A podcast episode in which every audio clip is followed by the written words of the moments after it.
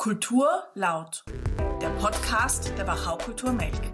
Heute mit Fortissimo Barock, die Gesprächsreihe der Internationalen Barocktage Stift Melk.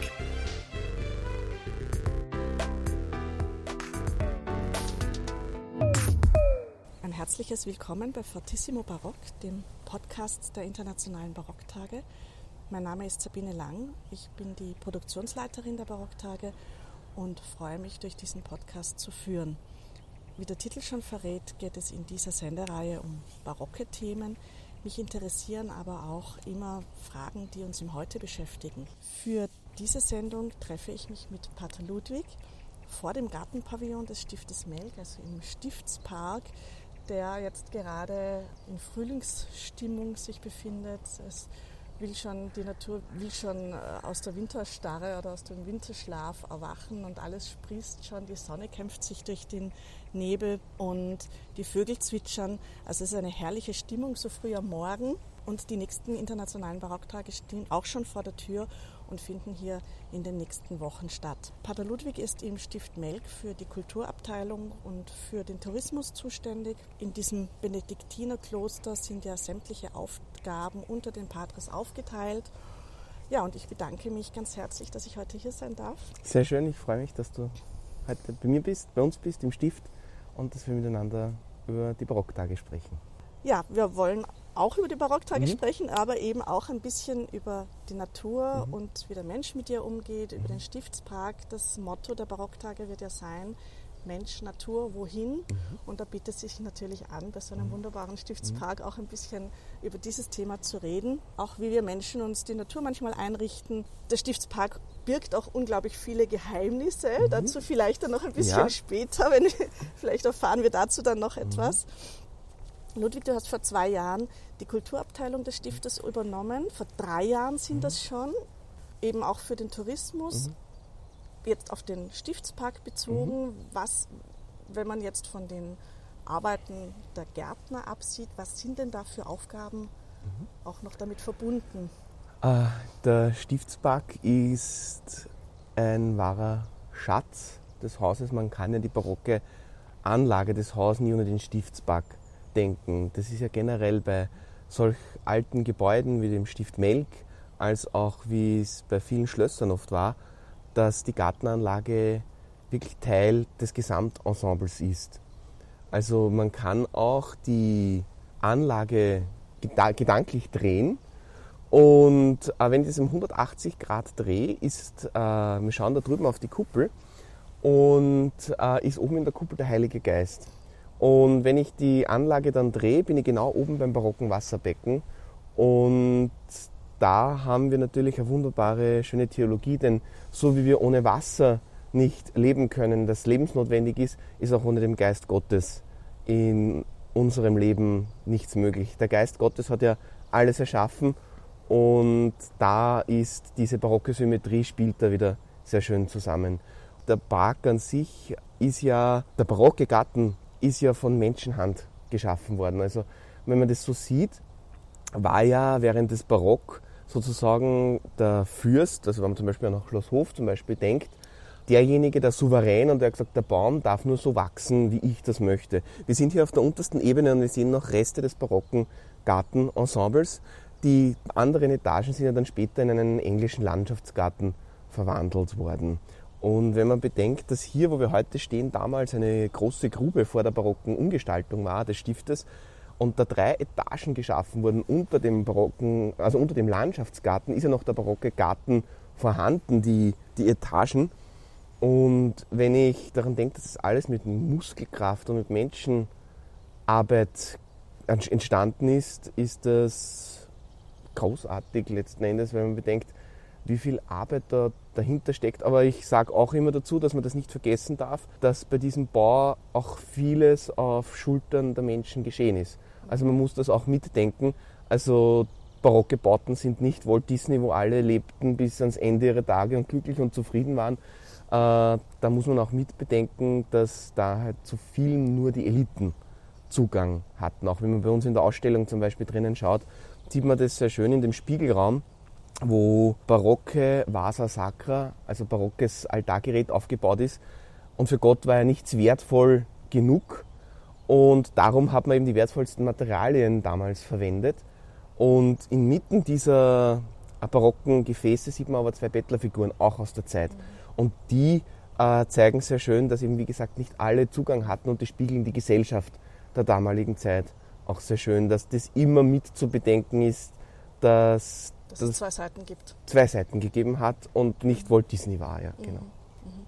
Gibt es denn, ich meine, es gibt bestimmt auch Darstellungen des mhm. Parkes, wie man auch ein bisschen die Entwicklung der Gestaltung mhm. mitverfolgen kann ja. über die Jahrhunderte. Das mhm. heißt, du hast gesagt, dass hier in der untersten Ebene ist mhm. sozusagen das wie es ursprünglich angelegt wurde. Wie hat sich denn das im Laufe der Jahrhunderte ja. verändert? Also es ist noch symbolisch vorhanden.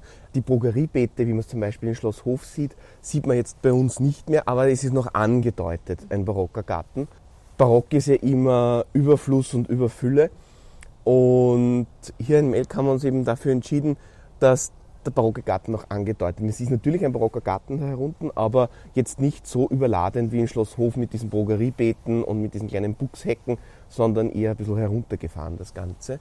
Der Park hat sich entwickelt. Also es ist über Jahrhunderte lang entstanden. Wenn man eben hinaufgeht auf die anderen Etagen, wie gesagt, ist da eben dieser barocke Landschaftsgarten zu sehen, der aber bis ins Heute heraufwirkt. Also vor 20 Jahren hat der Pater Martin damals äh, mit dem Stift begonnen, als der Herr Dr. Benesch auch aufmerksam gemacht hat, äh, was man hier heraus eigentlich für einen Schatz hat, der ja lange im Dornröschenschlaf nach den beiden Weltkriegen gelegen hat. Und dann hat man da begonnen, vor 20 Jahren das wieder zu reaktivieren. Es ist langsam wieder etwas Wunderschönes daraus geworden. Diese Wildnis hat sich wieder in einen schönen Landschaftsgarten durch viel Pflege, durch die viele Arbeit der Gärtner, durch die intensive Arbeit und das Wirken von Pater Martin natürlich auch der da viel Zeit und Liebe auch mit seinen Mitarbeitern in diesen Park gesteckt hat. Die Arbeit dauert ja an, also es ist ja eine, eine fortwährende Arbeit, weil der Park ist riesengroß und muss natürlich ständig gepflegt werden.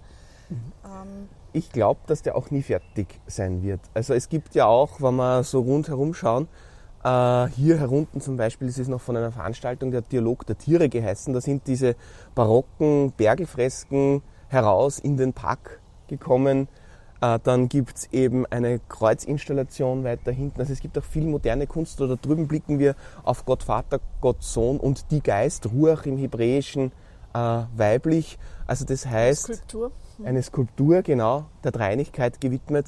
Wir sind ja nicht in der Barockzeit stehen geblieben. Und Altes und Neues in Gleichklang zu bringen und miteinander in die Zukunft zu tragen, ich glaube, das ist ein, ein, großer Auftrag. Und wir stehen ja auch hier vor dem äh, barocken Gartenpavillon und das Vorbild für diesen barocken Gartenpavillon war ja, also was ich einmal gehört habe, das Belvedere in Wien. Also wir haben da so eine Art Mini-Belvedere sozusagen. Und in dieser Gartenpavillon ist nur dazu, dadurch entstanden, in der Barockzeit gab es einen alljährlichen Aderlass für den Konvent. Die Ausgleich, die Säftelehre, die da mitspielt. Und nach diesem Aderlass hat es eine dreitägige Rekreation gegeben. Und dieser Bau ist kein Sakralbau, sondern ein rein weltlicher Bau. Und wir haben drinnen in den Bergelfresken gibt es zum Beispiel Engel, die den Wein einschenken oder die musizieren. Also die Musik spielt natürlich eine wichtige Rolle für, für, die, für die Freude, die damit äh, auch begleitet wird und die, äh, die Freude über das Leben, was die Musik ja letzten Endes auch spielt. Auf der anderen Seite gibt es dann auch noch ein Engel, das gerade ein äh, Brathuhn aufgespießt hat oder ein anderes Engel wird von einem Hummer in den Finger gezwickt. Also der, die Fresken deuten schon sehr stark an, einerseits auch die Freude und die, den, den, den Genuss, äh, für das dieser Gartenpavillon auch geschaffen wurde, auch der musikalische Genuss. Und wir haben natürlich auch die Entdeckung Amerikas drinnen abgebildet im Nebenraum, wo man sich so vorgestellt hat, diese Fülle und diesen Reichtum, als Amerika damals entdeckt wurde. Neben dieser ganzen Gestaltung mhm. und eben durchdachten ähm, ja, Ausgestaltung Gibt es auch noch Bereiche im Stiftspark, in denen sich die Natur quasi ihre eigenen Wege bahnen darf, kann? Äh, der Stiftspark ist grundsätzlich äh, so angelegt, dass er von den Gärtnern natürlich gepflegt wird. Die Wildnis, äh, würde ich sagen, findet man jetzt zwar nicht, aber es darf natürlich auch was wachsen. Also es gibt schon Beete, wo, wo die Natur auch wächst, wo, wo der Mensch halt dann drüber schaut. Es muss ja auch jedes Jahr kommen ja vor der Saisoneröffnung auch die Baumdoktoren das der Pater Martin organisiert, dass die die Bäume wieder zurechtstutzen, weil es einfach gefährlich ist. Wenn da, da ein alter Ast abstürzt, das ist auch mit, hat auch mit Sicherheit zu tun. Wenn man seinen Park öffentlich zugänglich macht, muss man da natürlich auch schauen, dass das alles in Ordnung bleibt. Wie ist denn deine persönliche Meinung auch dazu? Ist jetzt ähm, die Gestaltung eines Gartens eine Unterwerfung der Natur oder ist es eine Möglichkeit oder eine Hilfestellung der Natur, sich noch schöner zu entfalten? Meine, der Mensch hat natürlich seine Finger im Spiel. Es gibt äh, in Lund am See äh, ein Wildnishaus, äh, wo wirklich der Natur, also da gibt es auch eine der letzten Wildnisgebiete, und wo der Mensch überhaupt nicht eingreift. Ich glaube, wir sind hier und heute, wenn man in die, in die Welt schaut, ist alles Kulturlandschaft letzten Endes. Also eine Alm würde auch nicht sein, gäbe es keine Bewirtschaftung, würde da alles äh, Urwald sein. Und wenn man sich das anschaut, greift natürlich der Mensch sehr viel in die Natur ein. Und im barocken Garten, wie ich schon gesagt habe, ist halt dann der Mensch der Souverän, der dann entscheidet, der Baum darf so und so wachsen. Aber im, im Landschaftsgarten gibt es natürlich da auch Orte, wo die Natur auch dann wächst und gedeiht, ohne dass man zu viel eingreift. Aber ganz ohne Eingriff geht es natürlich nicht. Das ist auch eine Unterstützung für die Pflege. Du hast vorhin schon eines mhm. der Geheimnisse, die ich ganz zu Beginn mhm. äh, angeschnitten habe, schon ähm, schon angesprochen, und zwar eben der Heilige Geist, der sich dann oben im Wasserbecken mhm. widerspiegelt, überhaupt auch das Stift, das sich dann, also der Grundriss des Stiftes, der eben dann gespiegelt ist mhm. im, im Stiftspark. Was gibt es denn noch für Geheimnisse, die man so wissen könnte, die wir noch nicht kennen? Geheimnisse im Stiftspark. Also ich glaube, dass die, die Natur ein Ort ist, wo noch vieles verborgen ist. Ich glaube, wir kennen auch unseren Planeten noch nicht wirklich. Wir kennen, glaube ich, mehr vom, vom Weltall als vom eigenen Planeten. Also die, die Ozeane sind ja noch unbeforscht. Und ich glaube auch, dass, vielleicht wissen wir es noch nicht, aber vielleicht auch im Stiftspark irgendwo noch Spezies schlummern, die man noch nicht entdeckt oder hat. Oder gibt es ja irgendeine Zahlensymbolik oder so, wie jetzt auch beim, bei der Gestaltung des also grundsätzlich, Stiftes, des Stiftes, also die Dreieinigkeit spielt eine ja. Rolle. Also wir haben es auch im Anstieg des Gebäudes mit der Pforte, dann das Melkerkreuz bis rauf zur Kuppel. Das soll ja auch die Dreieinigkeit im Gebäude symbolisieren. Es kommt halt sehr schlosshaft die Architektur des Gebäudes auch daher. Aber letzten Endes sehen wir, wenn wir darüber blicken, eine Kopie des Melkkreuzes.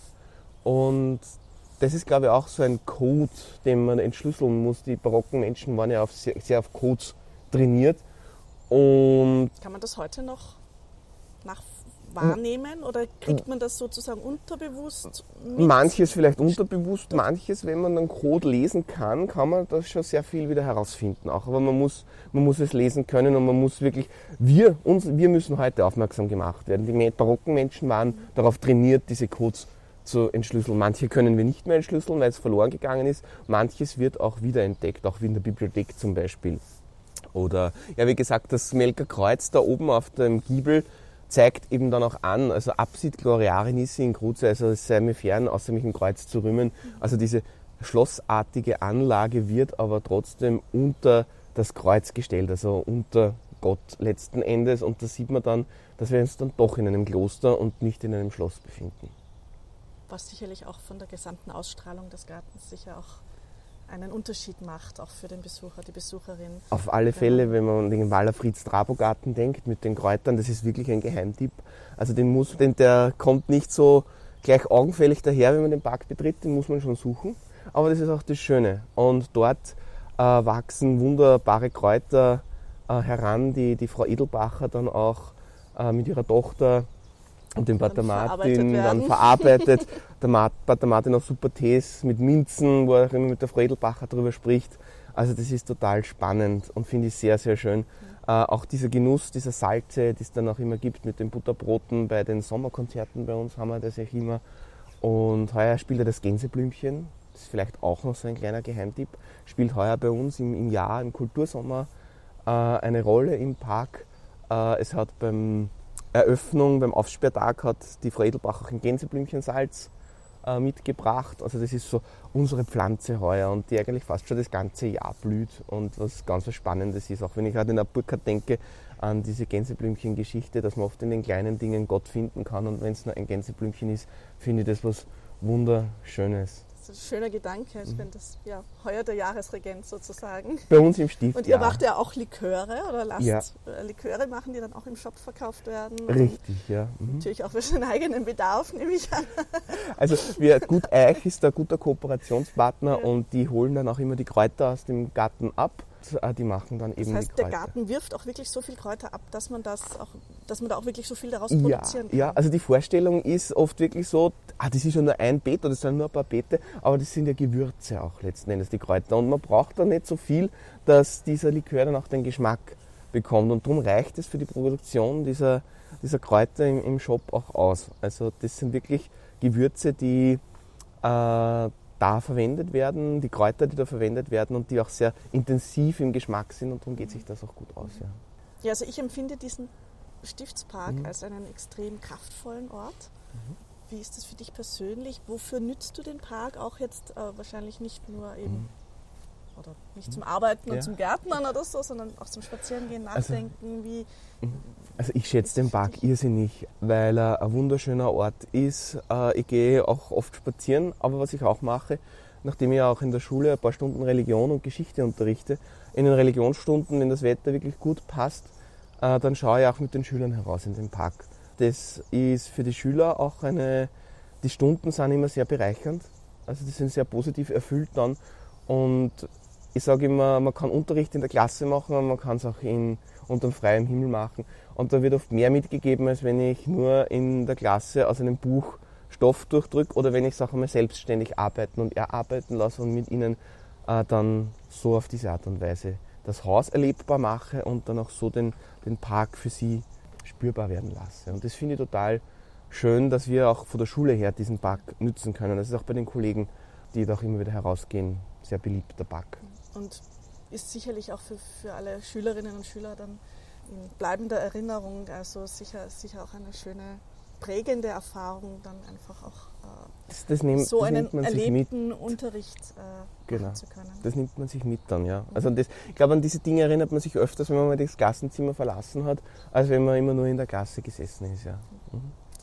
Gibt es ein Lieblings Lieblingsplätzchen? Ja, gibt es für mich. Also wenn ich da nach hinten gehe, also da vorne die Rampe hinauf, direkt über dem Paradiesgarten, da steht eine Bank, eine Palme. Und manchmal sitze ich dort und dann schaut man da so in die Landschaft Man einen hinein. schönen Blick auch über Melk. Ja, genau. Also da sitze ich sehr gerne, ja. Mhm. Der Stiftspark eignet sich dann eben auch sehr gut für Konzerte, mhm. eben auch bei den Barocktagen, mhm. die jetzt wieder in ein paar Wochen stattfinden ja. werden. Ähm, wir haben hier auch schon ganz erinnerungswürdige Konzerte erlebt, also jährlich natürlich die Konzerte mhm. hier im Gartenpavillon. Mhm. Ähm, vor einigen Jahren hat es auch ein Konzert gegeben oben am, am Wasserbecken, da wo das Wasserbecken da mit einer dabei, Bühne ja. überbaut mhm. wurde.